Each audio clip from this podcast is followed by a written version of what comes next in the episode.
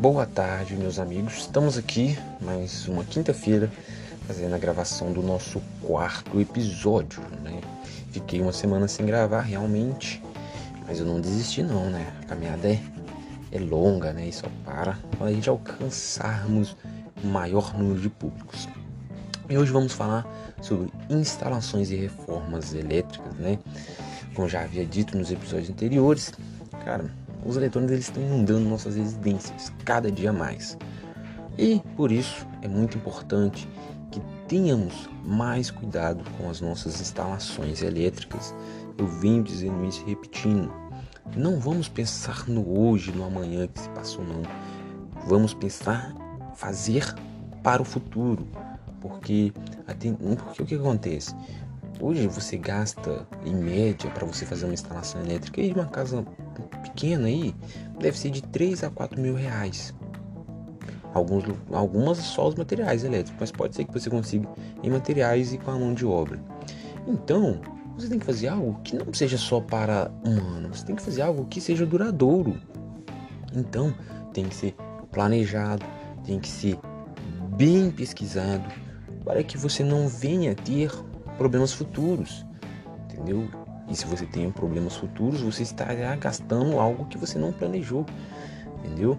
Então é o seguinte, a gente está procurando sempre mais conforto, mais comodidade, é, a gente quer que as coisas fiquem mais automatizadas, você quer, pô, quem dera, imagina, você tá lá no seu sofá lá, você aperta um botãozinho lá, um robozinho vem, traz uma cerveja, traz um refri, a gente quer isso, a gente quer facilidade no nosso dia a dia. Então a tendência é com que os anos, os equipamentos eletrônicos venha só aumentando, aumentando e aumentando muito mais nas nossas, nossas residências.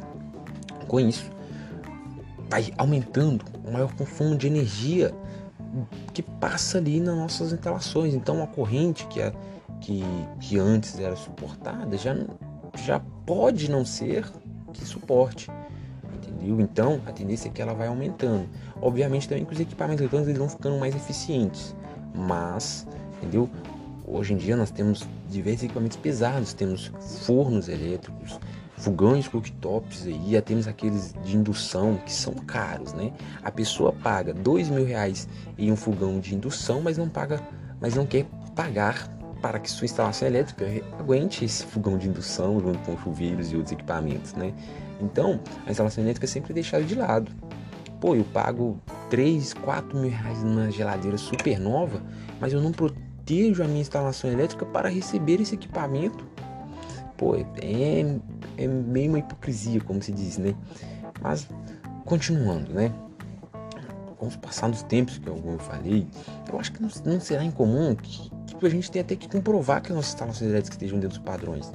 Pô, isso é, isso é segurança, isso é preservar a vida. Pô, uma instalação elétrica ela pode ocasionar incêndio, choques elétricos.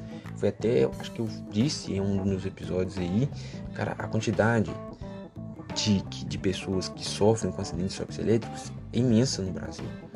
Pô, isso tudo pode ser evitado. Eu faço uma pergunta para você: sua instalação elétrica ela possui um DR, que é o dispositivo de contra fugas de corrente elétrica, ela possui, que é um item obrigatório nas áreas molhadas. Então, quer dizer, é obrigatório em todas as residências. Pô, no seu banheiro.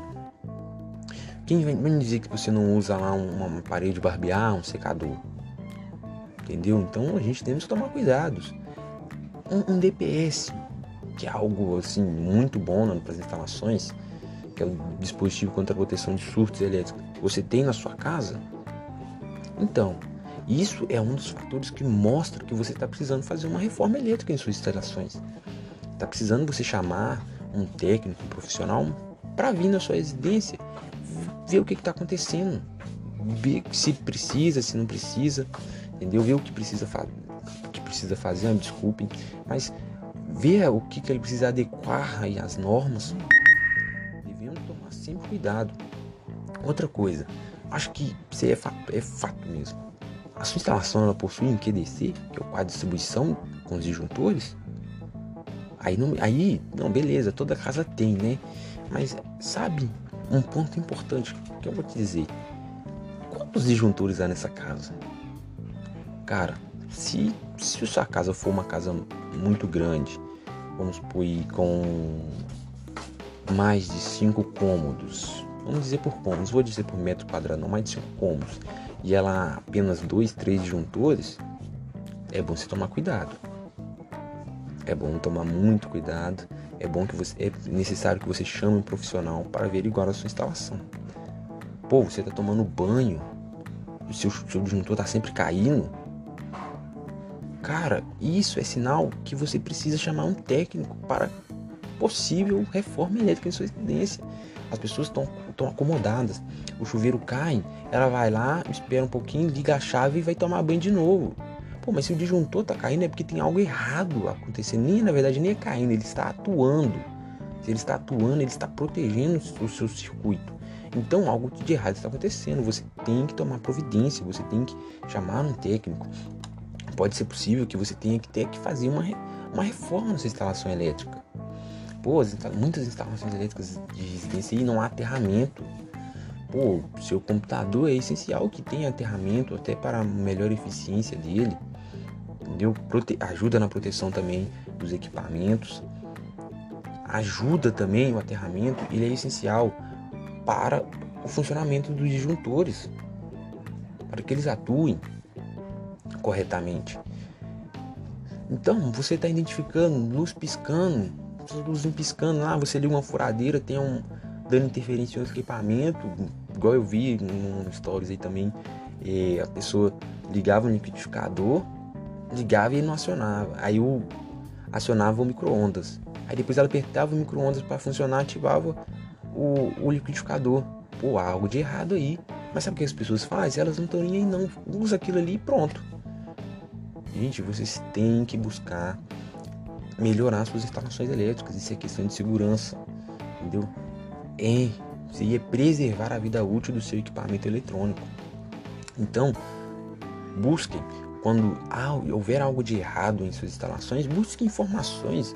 A gente usa o YouTube para tantas coisas, mas não usa para o correto. E lembrando, se você percebeu algo de errado, pesquisou no YouTube, viu a solução, tome muito cuidado se você mesmo for executar.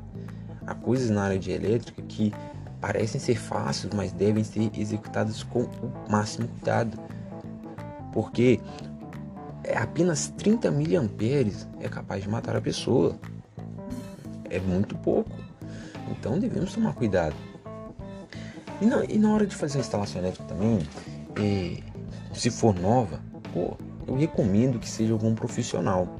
Pô, provavelmente a mão de obra vai ser mais cara, mas você está fazendo algo novo ali, você já está investindo em algo, você vai fazer algo ali meio mais ou menos e, e deixar por isso.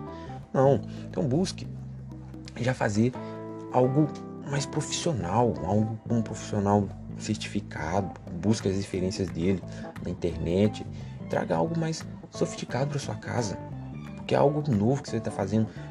Ah, mas deu um valor muito exorbitante que eu não consigo pagar, mas é algo que é realmente profissional e duradouro. Pague por etapas, faça por etapas. Primeiro faça a entrada da residência, né, a alimentação do, do, do quadro de medição até o QDC. Depois faça alguns cômodos mais essenciais. Deixe a, montagem do, do, do, quadro de distribuição por último, já que não vai ter ninguém morando ali por enquanto. Use a cabeça.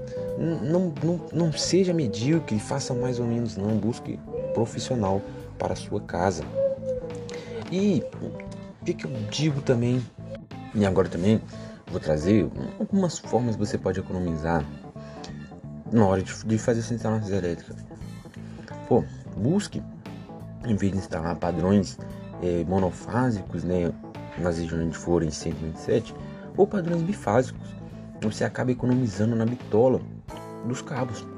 Quando você for fazer isso, pergunte ao seu profissional que você for é, contratar busque por serviços profissionais, como eu falei.